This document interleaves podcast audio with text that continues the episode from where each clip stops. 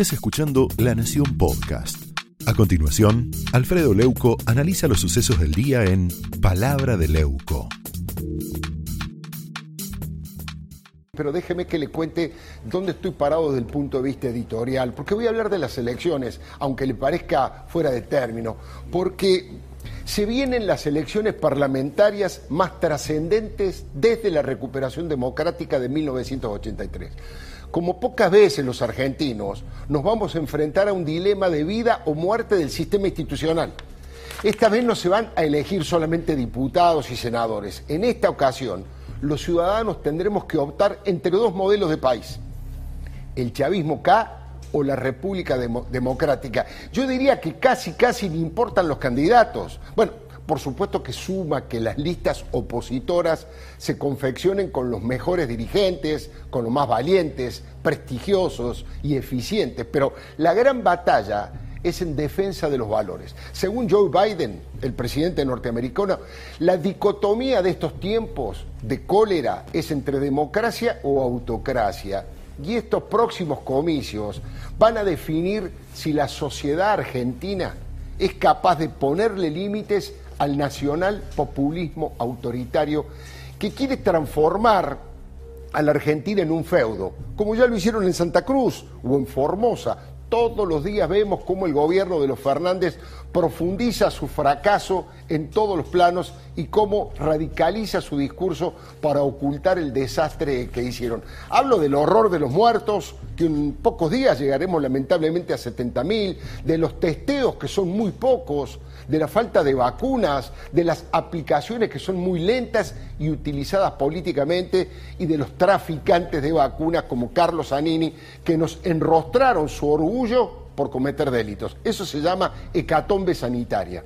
Hablo también de la inflación, imparable que nos contaba recién Manuel, perfora el bolsillo y las esperanzas de los argentinos más necesitados, del desgarro que produce en el alma, el aumento de la desocupación, y del cierre de las industrias y negocios de todo tipo y del aumento brutal de la pobreza, de la mafia sindical que espanta inversores de pequeñas y grandes empresas y del coqueteo en el suicidio político que significa no cumplir con los compromisos de los organismos internacionales. Eso se llama terremoto económico. Mire, el gobierno de los Fernández hizo todo mal casi no tienen éxitos para exhibir. Por eso van a cargar la campaña electoral de chicanas, intolerantes, de actitudes agresivas. Las encuestas más variadas demuestran una caída muy fuerte de la imagen positiva, tanto del presidente como de su jefa. La desilusión avanza incluso entre los que los votaron y en territorios casi cautivos como fue históricamente el conurbano bonaerense. Mire, amplios sectores que han sido empujados a la miseria han vuelto al trueque y se potencian los comedores populares. Jorge Remes Lenikov, el ex ministro de Economía posterior al tsunami del 2001, dijo que estamos algo, viviendo algo parecido, similar a aquella época, pero ampliado. Si hasta los líderes piqueteros, Emilio Pérsico, Juan Graboy, Luis de Elía, se quejan del gobierno, mire, es que los planes y la comida ya no son suficientes. Ellos mismos dicen que es pan para hoy y hambre para mañana. Pan para hoy y hambre para mañana. Fíjese la definición que hace y la manera que tienen de criticar la tarjeta alimentaria y este clientelismo ya, yo diría, jurásico. Es que estos dirigentes tienen pánico que sus bases los desborden y busquen alternativas más violentas y fuera de control. Mire, las elecciones están acá a la vuelta de la esquina, ¿eh? En 60 días, 60, el 14 de julio, hay que presentar las alianzas entre los partidos y 12 días después las listas de candidatos. Le confieso que yo siempre tomo con pinzas los resultados de las encuestas. En los últimos tiempos, por diversos motivos, han demostrado que se ha ampliado mucho el margen de error. Y mucho más en pandemia. Pero la que hizo Jorge Jacobe entre el 26 y el 28 de abril, con 2.600 casos, tiene un dato revelador. El consultor hace un año, escuche bien, hizo la pregunta más simple que se puede hacer en estos temas. El trazo grueso, usted quiere que el gobierno pierda o gane las elecciones. En ese momento, hace un año, el 42,9% de los consultados contestó que le gustaría haber derrotado a Alberto y a Cristina. Pero en esta última encuesta, ese porcentaje creció al 59,2%. Es impresionante.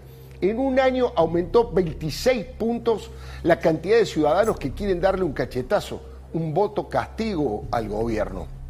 Mire, el cristianismo sabe que estas elecciones, en estas elecciones se juegan la posibilidad de seguir en el poder en el 2023 o que Alberto tenga que entregarle la banda y el bastón presidencial a un opositor. Y eso la dejaría al borde de la cárcel a Cristina, a su familia y a gran parte del cártel de los pingüinos. El ataque a ciertos valores universales como la honradez, el mérito y la educación han impactado muy fuerte en el ánimo de mucha gente que no está dispuesta a darle respaldo al gobierno. Las trampas, las mentiras, las promesas incumplidas y las burlas a la hora de la vacunación también. La gente que se muere sin ser vacunada cuando otros se robaron esa posibilidad es un tema que el gobierno no puede justificar. Las muertes de personas íntegras como Miguel Lifchitz o el padre de Matías Almeida sin haberse vacunado se han transformado en bombas de fragmentación para la credibilidad del oficialismo. Ahora, no condenar a las organizaciones terroristas como Hamas y apoyar dictaduras como Venezuela, Cuba o Irán, los colocan en el peor de los mundos, en el peor de los mundos. Estamos viendo ese comunicado atroz de la Cancillería, un ejemplo de lo que no se debe hacer. Ahora, como si esto fuera poco, las peleas internas no terminan nunca. Cristina le dinamita los acuerdos que el presidente y Guzmán quieren hacer con el Fondo Monetario. Y los más radicalizados, atento, eh, proponen aumentar las retenciones a la soja y el maíz y estatizar la hidrovía y las empresas de servicios. La pregunta es, ¿hasta cuándo aguantará Martín Guzmán ese fuego amigo? Porque lo que Guzmán teje de día, se lo desteje Cristina por las noches. Alberto quiere superpoderes y Cristina pretende hacer arrodillar a la justicia. Todos van a un peligroso conflicto de poderes con la Corte Suprema. Hoy mismo, se lo comentaba Eduardo, el presunto Guado de Pedro, el presunto moderado, arremetió contra la Corte y los desafió a que propongan una reforma si no les gusta la Constitución y los acusó de ser funcionales a los intereses de la oposición porque según él son un contrapeso del voto popular. Tal vez el ministro de la Cámpora esté ofuscado porque el periodismo descubrió su vinculación con algunos personajes oscuros que armaron ese centro de hisopados truchos en Ezeiza. Pero le falta altura académica de Pedro para amonestar a los miembros de la Corte. Tal vez debería leer ese viejo tuit que vimos con Eduardo del presidente Fernández cuando le explicó a Cristina que la Corte es y debe ser un contrapoder. Ahí lo estamos viendo cuando en el 2013 criticaba a Cristina este, respecto de preguntarse quién lo aprobó a Cristina en derecho constitucional. Este, este tuit podría ser una especie de afiche de campaña electoral. Allí está una de las grandes diferencias entre el chavismo K y la República Democrática. Como corresponde en democracia, será el pueblo el que tome la decisión final. Esto fue Palabra de Leuco, un podcast exclusivo de La Nación. Escucha todos los programas de La Nación Podcast en www.lanacion.com.ar. Suscríbete para no perderte ningún episodio. Estamos en Spotify, Apple Podcast, Google Podcast y en tu reproductor de podcast favorito. Seguí escuchando La Nación Podcast.